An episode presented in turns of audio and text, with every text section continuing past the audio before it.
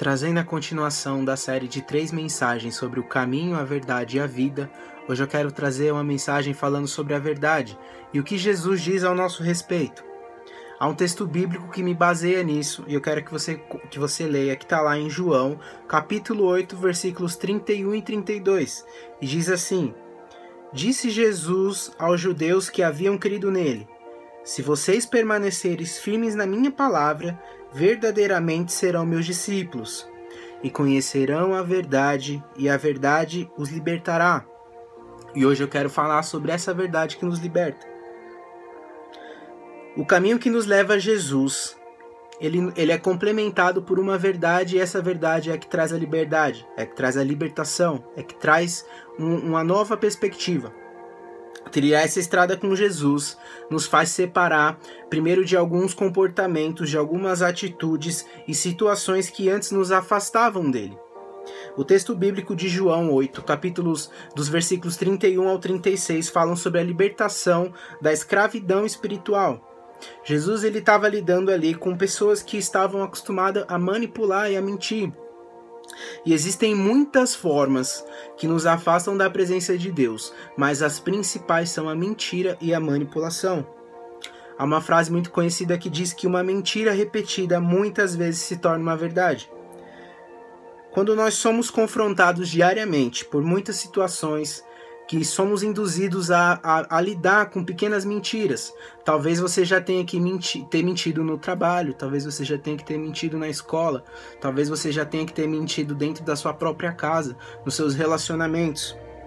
O problema, é, o problema é que quando nós somos conduzidos por essa, por essa cultura, por uma sociedade a qual acostumada a mentir, nós criamos em nós uma raiz que começa a nos afastar de Jesus. E esse é o grande problema.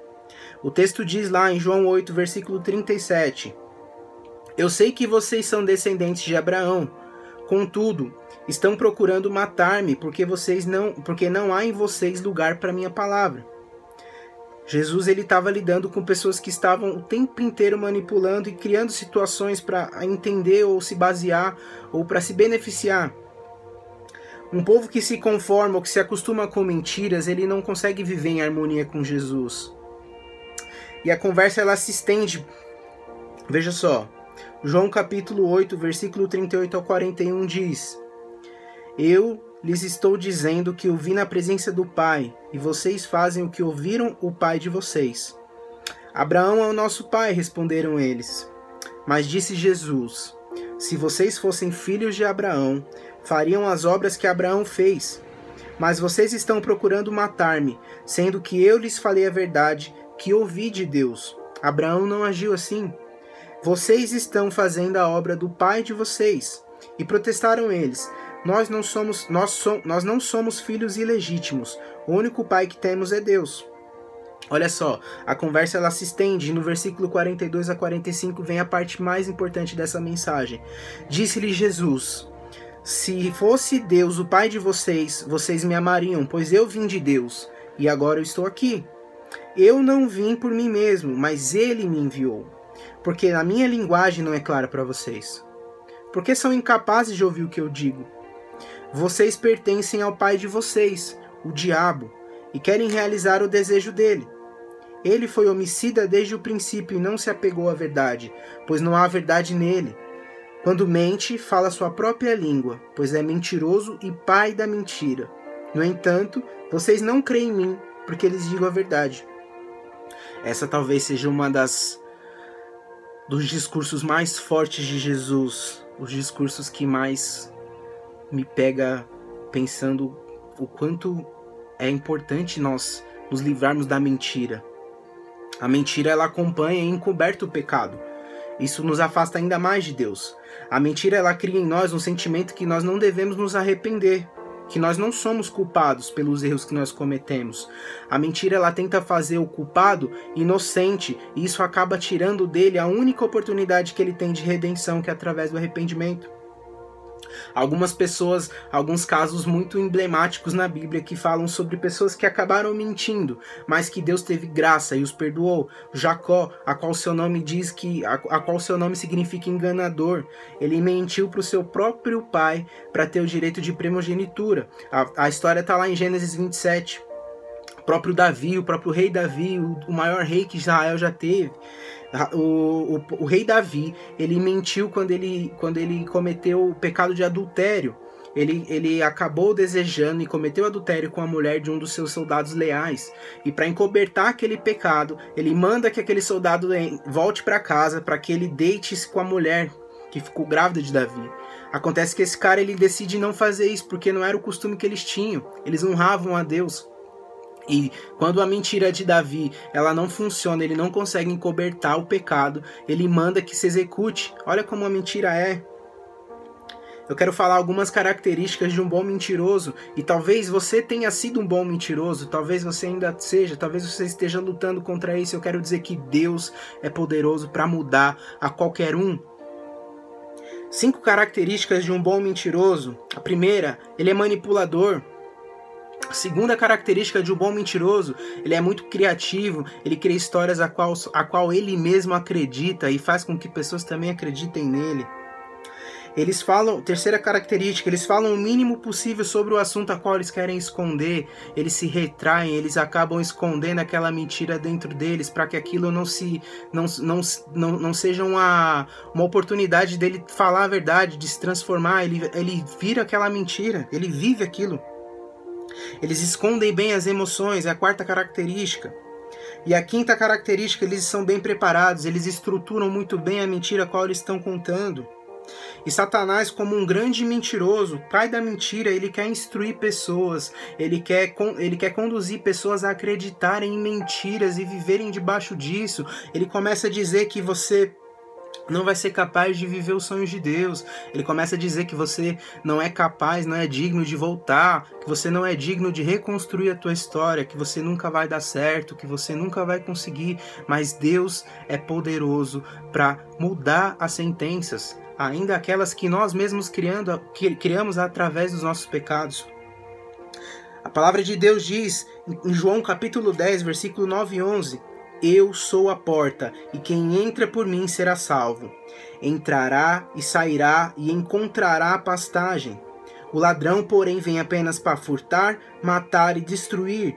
Eu vim para que tenham vida e tenham plenamente. Eu sou o bom pastor. E o bom pastor dá a, vida, dá a sua vida pelas ovelhas. Olha que lindo. Isso é o que Jesus é. Ele é o nosso pastor, ele deu a vida por nós. Ele nos traz uma nova chance, ele quer nos reerguer do pó. E o que, que a palavra de Deus diz ao nosso respeito? 1 Pedro 2, 9 e 10 diz o seguinte: Vocês, porém, são geração eleita, sacerdócio real, nação santa, povo exclusivo de Deus, para anunciar as grandezas daquele que os chamou das trevas para sua maravilhosa luz. Antes vocês nem sequer eram povo, mas agora são povo de Deus. Não haviam recebido misericórdia, mas agora receberam. Olha só quem nós éramos antes de, de ser encontrados por Jesus. Quais as mentiras a qual nós contávamos, quais as mentiras a qual nós acreditávamos, quais as mentiras a quais nós nos baseávamos para viver a nossa vida. Olha como ele é bom. Olha como ele é bom o que diz a palavra de Deus a nosso respeito.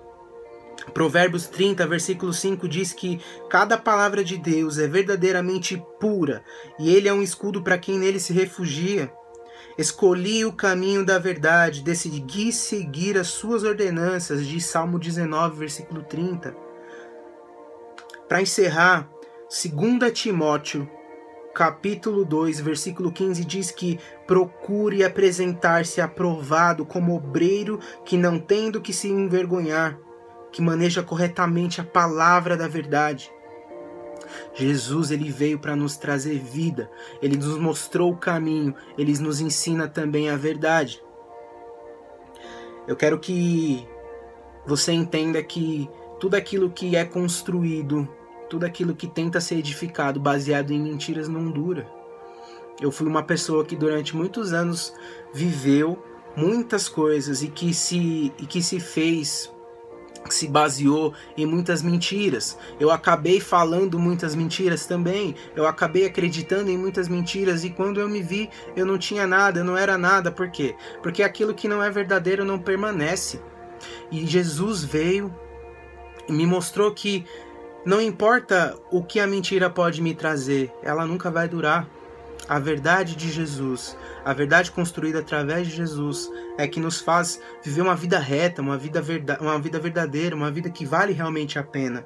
E eu quero terminar essa palavra dizendo que em João capítulo 8, versículo 34 e 36, a redenção para aqueles que se para aqueles que se, se derramam diante do Senhor, pedindo perdão, trazendo o Senhor, eu preciso de uma preciso de uma vida nova. Eu não quero viver mais as mentiras, eu não quero precisar mais mentir no meu trabalho, eu não quero mais precisar mentir na minha escola, na minha faculdade, eu não quero mais precisar manipular, eu não quero mais precisar de dar um jeitinho brasileiro, como nós dizemos aqui, né?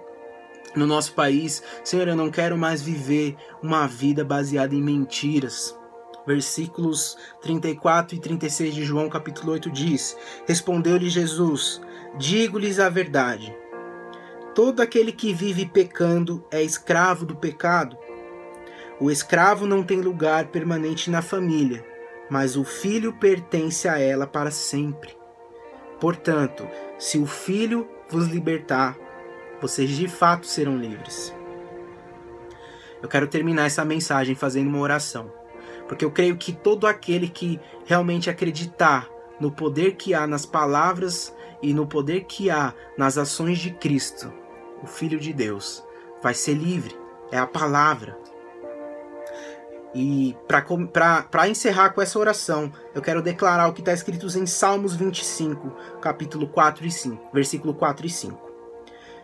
Mostra-me, Senhor, os teus caminhos, ensina-me as tuas veredas, guia-me com a tua verdade e ensina-me, pois tu és Deus, meu Salvador, e a minha esperança está em ti o tempo todo. Senhor, em nome de Jesus, meu Pai, eu quero te pedir que nos livre, Senhor, de todas as mentiras e de todas as manipulações a qual nós temos vivido, Senhor. Nos livre, Senhor, de, de um coração e de uma mente manipuladora e mentirosa. Limpa, Senhor, o nosso coração. Dá-nos um coração puro como o teu. Dá-nos, Senhor, um entendimento de que a verdade é o único caminho, Pai. Dá-nos um entendimento, Senhor, de que a verdade é o maior prêmio que nós podemos carregar, Senhor. É o maior legado que nós podemos construir, Senhor. É baseado na verdade. Livra-nos, Senhor, de todo tipo de manipulação, Pai. Porque nós não precisamos, Senhor, e nós não desejamos viver uma vida de ganhos construídos em mentiras, Senhor. Nós queremos e cremos que o Senhor tem o melhor para cada um de nós, mas não nos permita, Senhor, ser envolvidos pela mentira, pela manipulação.